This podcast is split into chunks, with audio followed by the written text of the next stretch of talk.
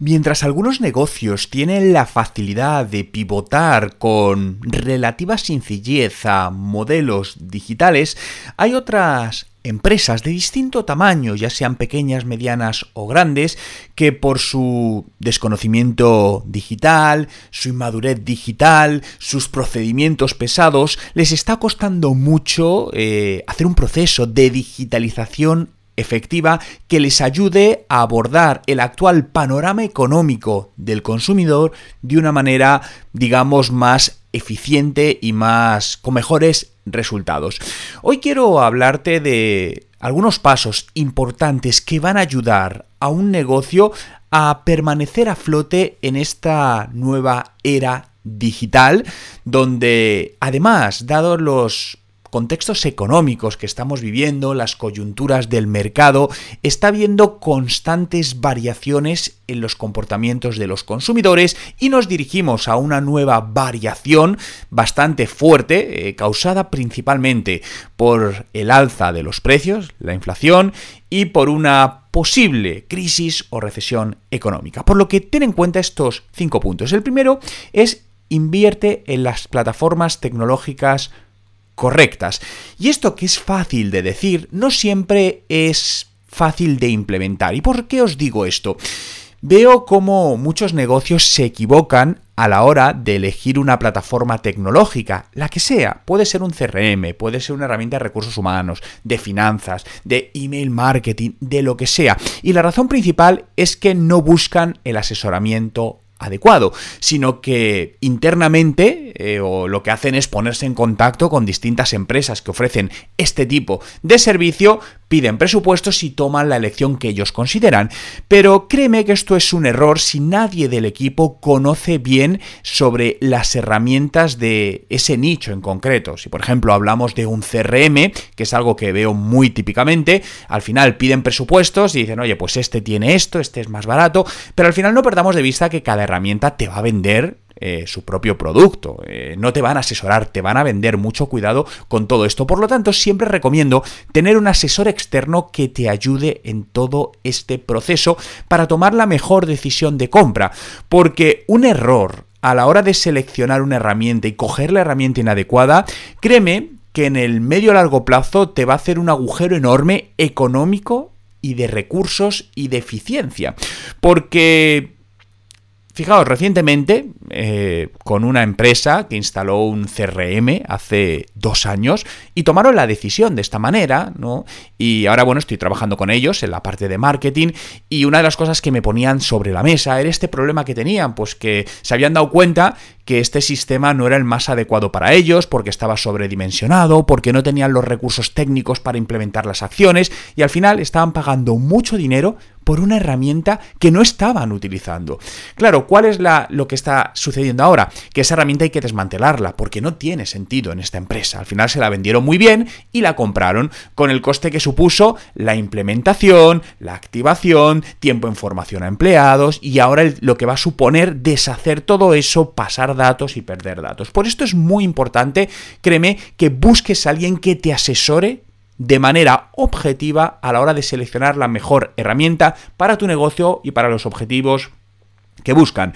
Y estas herramientas al final también puedes basar la decisión en si es una tecnología que te ayuda a mejorar pues, la experiencia con tu cliente, algo muy importante. Si es una tecnología que te va a ayudar a llegar mejor al mercado, a tu potencial cliente y si te va a ayudar a mejorar la eficiencia operativa.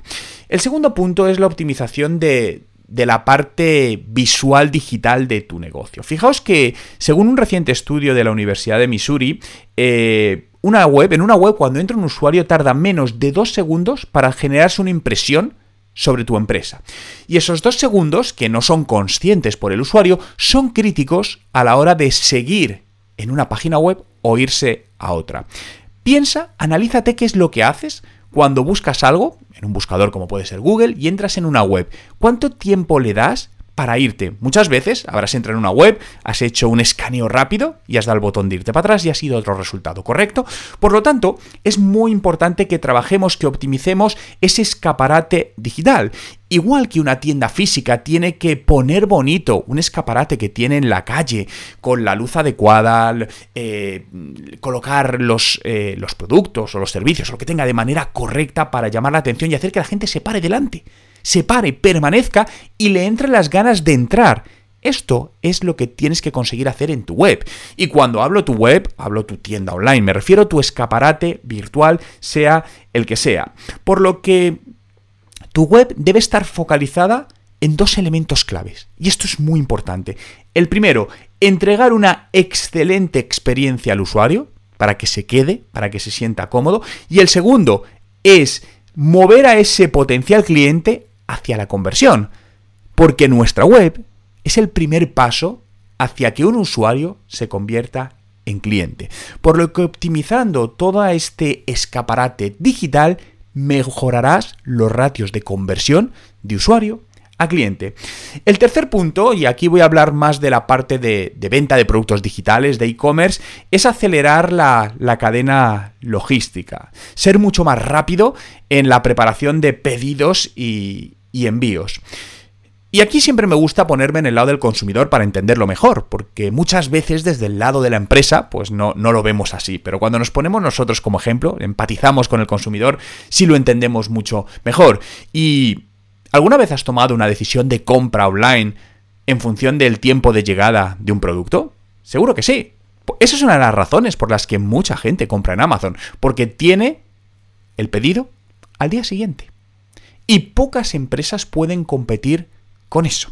¿Qué te quiero decir con todo esto? Que es muy importante, a lo mejor me dices, ya Juan, pero yo no puedo tener una entrega en 24 horas. Vale, perfecto, pero a lo mejor no tienes que competir en este caso con Amazon, pero sí cómo puedes competir contra ti mismo y optimizar esos procesos. El otro día, navegando por una tienda online para pedir un, producto que estaba buscando, me encontré que pues, ponía que el periodo medio de entrega eran 4 o 5 días. A día de hoy, ¿consideras que 4 o 5 días de entrega es una barbaridad? Para el contexto que vivimos, sí. ¿Por qué? Porque otros proveedores online lo hacen en muchísimo menos tiempo. Por lo tanto, el usuario ten por seguro que no va a mirar el producto. Si vendes un producto que venden más personas o, o similares, no solo va a mirar en tu web, va a mirar en otros. Y el tiempo de entrega es un factor decisivo. Porque la gente quiere las cosas ya, cuanto antes mejor. Y uno o dos días, pues puede sonar bien. Ahora, cinco días, siete días, 14 días, como he visto en algunos casos, hace que es muy difícil que un usuario compre tu producto y lo que hará es buscar una alternativa. Por lo tanto, acelera tu cadena logística. El cuarto punto es empuja tu presencia en marketing. Y cuando hablo de marketing no te estoy hablando de redes sociales, no te estoy hablando de publicidad digital, te estoy hablando del marketing en su amplio concepto. ¿Cómo puedes mejorar tu presencia delante de tu posible cliente. Acciones digitales, acciones no digitales. Análisis de mercado que te ayuden a entender mejor a tu audiencia para saber cómo llegarles de la manera más eficiente. Desde mi punto de vista, no vivimos tiempos donde la mayoría de empresas, sobre todo pequeñas y medianas empresas, tengan que trabajar por un crecimiento muy rápido. Creo que no es el momento. Obviamente hay opciones, hay, hay eh, excepciones, eh, cada, cada, negocio tiene su propio, su propio momentum, ¿no? Pero a nivel general creo que son momentos de manejar mejor los gastos. Pero manejar mejor los gastos no significa reducir tus presupuestos de marketing. Porque, aunque históricamente se ha visto que la mayor parte de empresas en el primer sitio donde recortan es en el marketing, en periodos de crisis o de recesión, también hay estudios, entre ellos uno de Philip Kotler, que ha confirmado que cuando una empresa reduce sus presupuestos de marketing, en el medio largo plazo le es contraproducente, porque al final lo que está haciendo es generar un menor impacto hacia su posible audiencia, que es aprovechado por los competidores y te van a quitar cuota de mercado. Por lo tanto, sabemos que son épocas donde tenemos que asumir que el coste de captación de clientes va a ser superior. Está sucediendo. Pero ¿cómo podemos optimizar nuestro marketing para ser lo más eficientes posibles, pero sin limitar esa presencia de marketing? Porque, insisto, esto lo único que hará es parar la rueda de tu negocio y hacerte perder, perder, cuota de mercado y cuando quieras reactivar esa rueda probablemente te cueste muchísimo más dinero. Y el último punto, pero no por ello menos importante, es alinear a los equipos, a tus colaboradores, a tus proveedores, con la visión de tu negocio. Creo que es un buen momento para replantearse, estamos al final de, 2022, para replantear qué, qué estamos buscando en nuestro negocio para para 2023. Últimamente estoy haciendo distintas encuestas a través de las historias de mi, de mi cuenta personal en, Instagram relacionadas con las necesidades de, las empresas a día de hoy y me estoy encontrando con que la mayor parte de respuestas eh, vienen condicionadas por una falta de automatización de procesos y que no alcanzan las ventas o que no están consiguiendo vender en entornos digitales y no saben el por qué. Por lo que en este momento es muy importante tener, oye, ¿qué visión tenemos desde nuestro negocio que queremos conseguir en 2023? Y cuando hablo de esta visión, lo alineo con el objetivo del negocio. Y este objetivo no tiene que ser crecer un 300%. Es que a lo mejor puede ser mantenernos como estamos. Mantenernos como estamos puede ser un buen objetivo para el 2023. Lo que quiero aquí es que reflexiones cuál es tu objetivo realista. Estamos viendo cómo muchísimas empresas, las grandes empresas tecnológicas, de hecho, leía justamente que hoy Disney ha paralizado sus contrataciones. ¿Qué están haciendo estas empresas? Están poniéndose en modo supervivencia, recortando gastos para poder seguir siendo operativas. Bien, ¿cómo puedes llevarte eso a tu negocio? Analiza tus números, analiza tus datos, mira tu objetivo y oye, yo en el año 2023 me siento cómodo aunque no crezca o incluso aunque decrezca un 10% de las ventas, pero mira, voy a conseguir optimizar estos procesos y voy a mejorar mi beneficio, mi rentabilidad.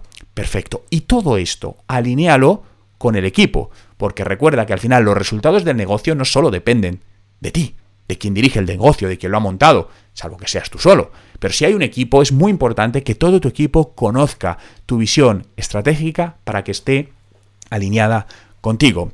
Recuerda que si quieres más información, recursos y todo lo que necesitas para mejorar las ventas de tu negocio utilizando Internet, en mi web juanmerodio.com encontrarás todo lo que necesitas.